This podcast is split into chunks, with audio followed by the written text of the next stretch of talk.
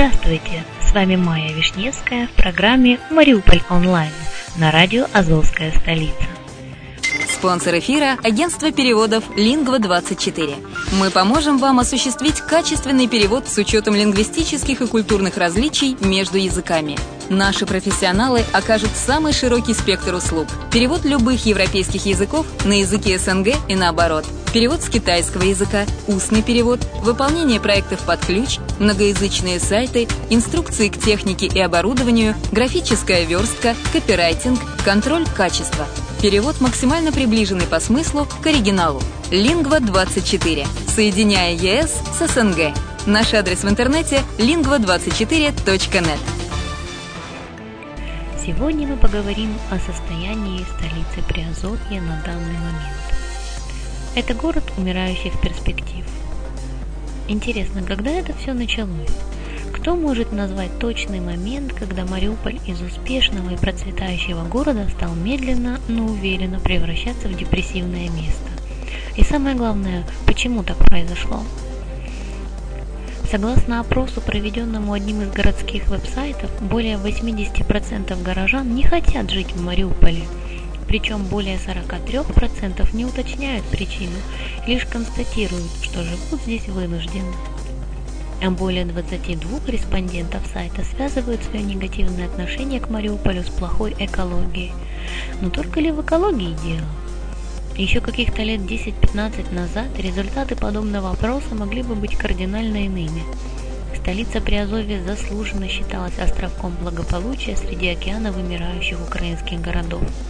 Здесь регулярно выплачивалась зарплата, всегда можно было найти работу, минимум коммунальных проблем – да и бизнес развивался довольно активно.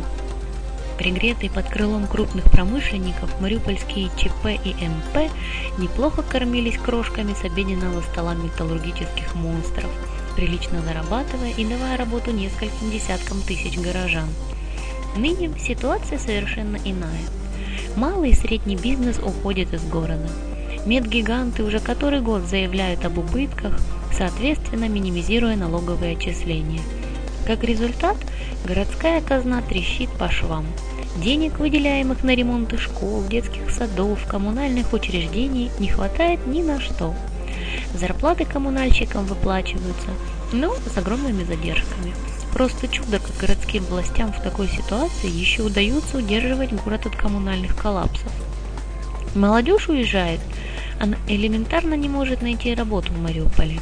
Ведь основные доноры рабочих мест Комбинат имени Ильича, Азовмаш, Азовсталь, а теперь еще и Мариупольский порт периодически заявляют об оптимизации персонала. Восьмой с краю. Согласно рейтингу, составленному журналом Forbes, столица Приазовья занимает 25 место среди 32 украинских городов с благоприятными условиями для бизнеса. Журнал анализировал пять показателей жизнедеятельности города – человеческий капитал, покупательская способность населения, инвестиционный климат, экономическая устойчивость и инфраструктура. Практически по всем показателям мы не поднимаемся выше 20 места. И только человеческий капитал, гвозди выделать из этих людей, у нас все еще ничего, 13 место. Хотя, если судить по численности населения, то и в этом вопросе уже давным-давно есть серьезные проблемы. По состоянию на 1 декабря 2012 года численность населения всего лишь за один год сократилась на 2365 человек и составила всего лишь 483 955 человек. Смертность превышает рождаемость в полтора раза. Спасает рейтинг лишь наличие трех государственных вузов, что на такую численность населения довольно хороший показатель. Что касается покупательской способности населения, 23 место в рейтинге, то она в последнее время катастрофически падает. И это несмотря на то, что средняя зарплата вроде как бы растет. К примеру, в 2012 году она составила 3474 гривны. Рост к средней зарплате за 2011 год 11%. Но очевидно, что этого недостаточно, да и получает в Мариуполе такой доход лишь единицы. Это как средняя температура по больнице. Младший обслуживающий персонал в детских садах и больницах получает на руки не больше тысячи гривен. Много ли купишь за эти деньги? У большей же части горожан зарплата не превышает 2-2,5 тысячи гривен. И это при том, что цены держатся столичные. Инвестиционный климат, по оценкам издания, у нас все же не так плохо. 19 место из 32 позиций. Но это если ориентироваться только на цифры. Согласно официальным данным, отраженным в городской программе социально-экономического развития, более 86% инвестиций в 2011 году – это денежные вливания из Кипра. Неофициально в Департаменте экономики нам пояснили, что все эти инвестиции – чистой воды условность. Ведь это не свежий денежный приток, это возврат в город средств, ранее из него выведенных в офшор. После кризиса кипрских офшоров ситуация изменилась только географически. Поменялись страны офшора. Суть же инвестиций осталась прежней. При анализе экономической устойчивости Forbes анализировал уровень наполняемости городской казны. Здесь, как говорится, без комментариев, 27 место. Еще в 2012 мы были на седьмом. Дефицит бюджета в столице Приазовья стал нормой жизни, начиная с кризисного 2008 года.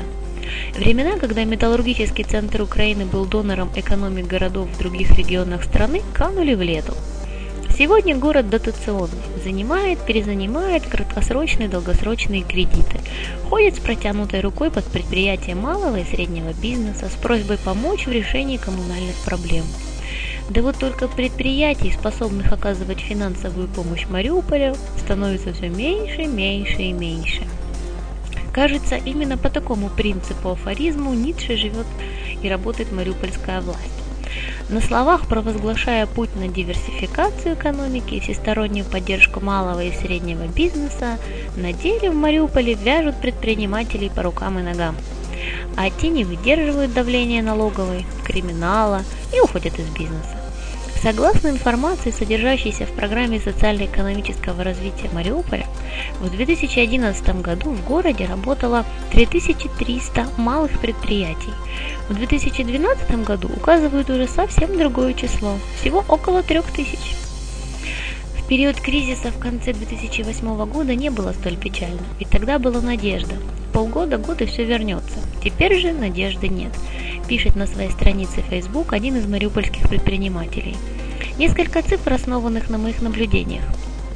Количество компаний, бизнесов, друзей и клиентов, которые были закрыты или перенесены в другой город в 2008-2009 годах насчитывал около 8. В 2012 не более 5. В первом полугодии 2013 года уже больше 15. В 2008 найти коммерческую площадь в аренду в центре или около центра города было невозможно. Сейчас при запросе по Ленина в тот же день более 20 предложений с любой ценой. В городе исчезает, уезжает, испаряется средний класс и талантливая молодежь. Если сейчас не принимать срочные кардинальные меры, то мы его потеряем. Вряд ли автор этих строк, говоря о срочных мерах, подразумевал те шаги, которые сегодня предпринимает местная власть. Показательный пример – пятничное совещание по вопросам развития предпринимательства, состоявшееся в малом зале городского совета. В который раз представителям мариупольского бизнеса задавали бессмысленный вопрос – что мешает вам работать? Ответы, которые прозвучали, это не просто дежавю, это тотальное отступление на позиции трех-четырехлетней давности. Предприниматели говорили о необходимости развития ярмарочной торговли. Да, но ведь этот вопрос был решен несколько лет назад. Вспомните минувшее лето. Все СМИ города по сто раз на дню повторяли, сколько ярмарок прошло в Мариуполе. Городские власти так этим гордились. Мэр Приазовской столицы Юрий Хатлубей лично лоббировал развитие ярмарочной торговли, улаживал вопросы с санэпидемстанцией, чтобы не препятствовали предпринимателям. Руководство Департамента экономики регулярно озвучивало места ярмарок приглашали селян из окрестных сел. И вот снова здорово. Как сообщили 0629 в Департаменте экономики Горсовета, в этом году в Мариуполе не было выдано ни единого, внимание, ни единого разрешения на сезонную торговлю. А все ярмарочные места закрыты. Вслед за ярмарками стали всем очень мешать овощные лотки на центральных проспектах. Десятки лет люди торговали овощами, и только в этом году оказалось не имели на это права. В общем, да здравствует диверсификация и развитие малого бизнеса. Это всего лишь маленький пример, но он очень и очень показателен. Люди, еще оставшиеся в бизнесе, могут немало рассказать и об обязательных благотворительных так называемых взносах в помощь милиции. Оказывается, для сбора денег с предпринимателей даже спецфонд создали. И о перечислениях по требованию налоговой, и о многом-многом другом. Но вряд ли об этом у них спрашивали в горсовете. Улучшать бизнес-климат в Мариуполе привыкли все как-то больше на словах. На сегодня у нас все. Услышимся в эфире. С вами была Майя Вишневская на радио «Азовская столица».